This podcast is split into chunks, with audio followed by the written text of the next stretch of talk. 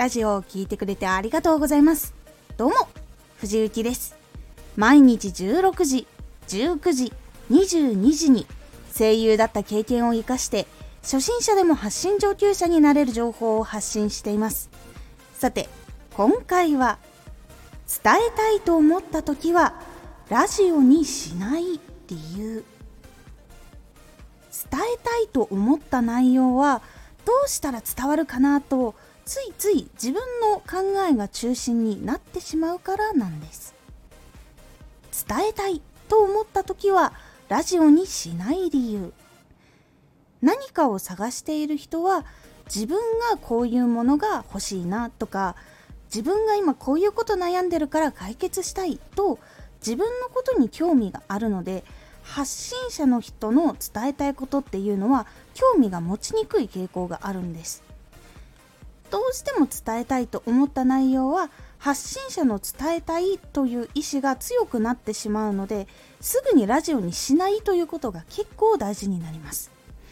こういうのが伝えたいと思った時はネタをストックしてラジオを聴くリスナーの人が聞きたいことを中心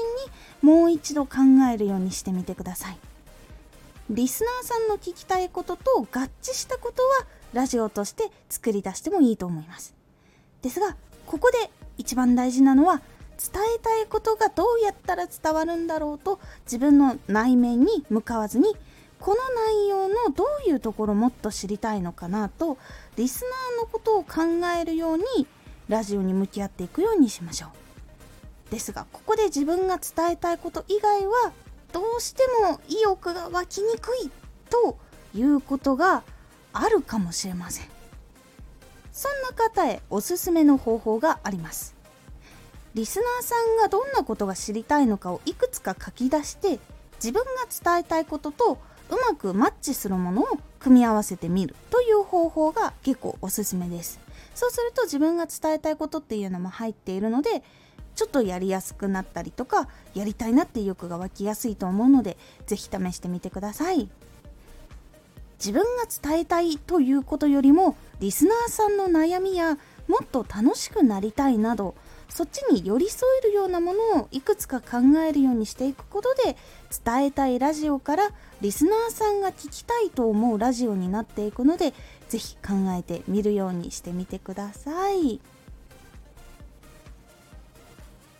今回のおすすめラジオ。毎回のラジオで何か一つ新しいことはあるか？毎回ラジオに1箇所だけでも1ポイントだけでも新しいことが入っていることで新しく聞きに来た人もそしていつも聞いてくれる人にもいいことが起こりやすいというお話をしております。このラジオでは毎日16時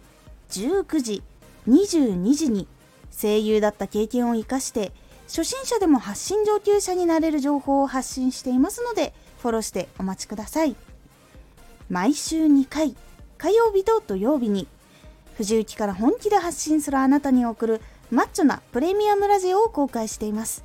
有益な内容をしっかり発信するあなただからこそ収益化してほしい。そして多くの人に聞き続けられてほしい。毎週2回火曜日と土曜日。